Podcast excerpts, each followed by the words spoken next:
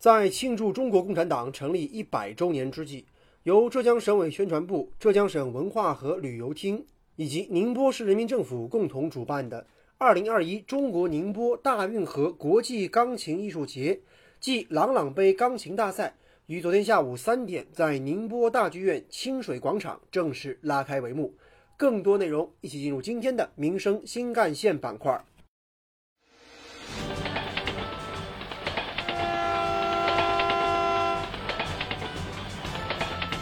关注社会，关注政府，关注百姓，民生新干线。听众朋友们，早上好，欢迎收听今天的节目，我是子文。在当天的开场亮相的节目当中，有五十名老党员和五十位少先队员集结成的一支跨越年代的合唱团率先登场亮相，在建党百年之际。他们高燃地合唱了《在阳光之下》和《少年》这两首歌曲，表达了对民族奋斗前进每一步的激情。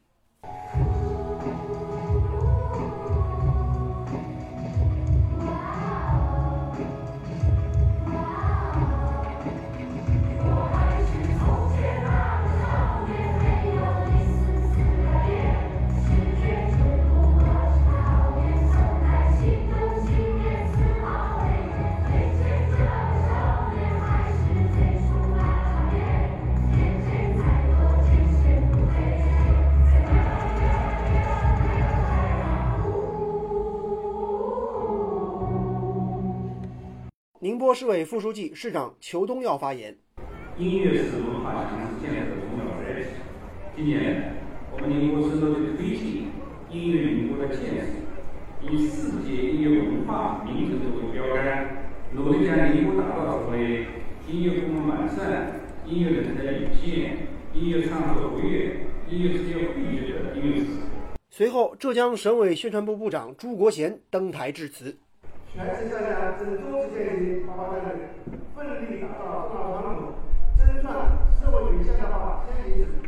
文化建设作为核心板块，正沿着习近平同志在这间工作时指引的路子，按照省委的决策部署，深入实施新时代文化之间工程，加快打造新时代文化高地，逐步形成有国际影响、中国气派、古今辉映。诗画交融的文化之间结合。钢琴表演《爱乐之城》是由宁波籍三代钢琴演奏嘉宾带来的，他们分别是德国国立慕尼黑音乐学院钢琴系钢琴演奏博士、宁波大学音乐学院钢琴教研组长徐奋、青年钢琴演奏嘉宾朱涵远以及少年钢琴演奏嘉宾梅宇轩、施艺兴。他们在各自演奏完成之后，又共同演奏了《我爱你，中国》。宁波公共钢琴的志愿者们和钢琴爱好者们在节目的最后出现在大屏幕当中，用一句句话语表达了对音乐的热爱，凸显了宁波音乐之城的气质，展现了全民爱乐的良好氛围。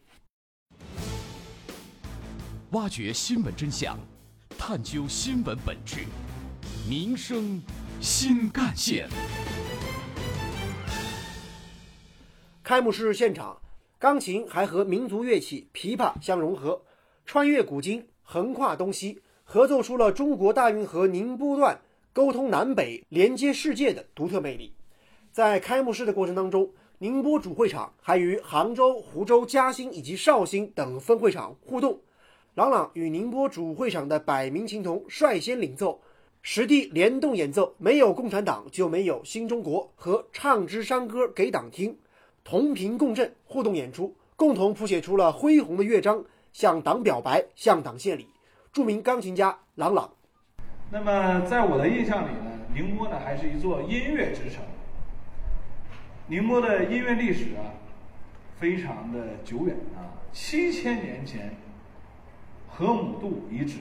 就有古哨、陶埙的出土。那近现代。宁波籍的音乐名家辈出，啊，像我们的这个中央学院的院长啊，以及中国乃至全世界范围内都有很大的影响啊。而且呢，我听说呀，咱们中国第一架自产的立式钢琴，就是由宁波的林炳炎先生制造的。这个也很神奇啊。老朗在发言时还盛赞了宁波当地的乐团。听这个我们宁波的领导介绍啊，近年来宁波高度重视音乐事业和产业发展，大力的推进音乐宁波的建设。那么我也知道，现在宁波也有非常厉害的交响乐团啊，宁波交响乐团。我前些日子非常有幸的听了他们的这个这个呃九首贝多芬交响乐的这个呃实况录像啊，我很震撼啊，没有想到在这么短的时间内啊，宁波交响乐团竟然能达到这么强的一个实力啊，所以这里也祝贺他们。中国大运河国际钢琴艺术节自2019年举办，收获了不错的反响。因此，今年艺术节从宁波开始新征程，正式向社会各界征集艺术大赛主题曲和音乐作品。开幕式当中，大赛主题曲的音乐作品征集活动也同时正式拉开帷幕。本次音乐作品征集活动将面向社会征集完整的以钢琴曲为主的原创歌曲作品和未经谱曲的歌词作品。作品要求反映钢琴艺术的文化价值观、中国大运河历史文化、体现文化融合等。详情可以参见中国大运河国际钢琴艺术节暨朗朗杯钢琴大赛官网。据悉，艺术节的主体活动包含朗朗大师课、韦丹文大师课、朱奥文大师音乐会、帕维尔纳塞斯安线上大师课、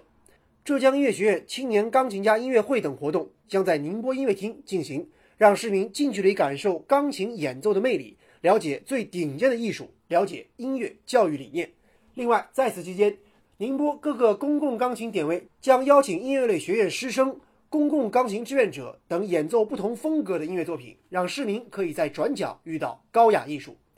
中国大运河国际钢琴艺术节是浙江省深入贯彻落实国家大运河文化带建设，保护、传承、利用好大运河文化的重要内容。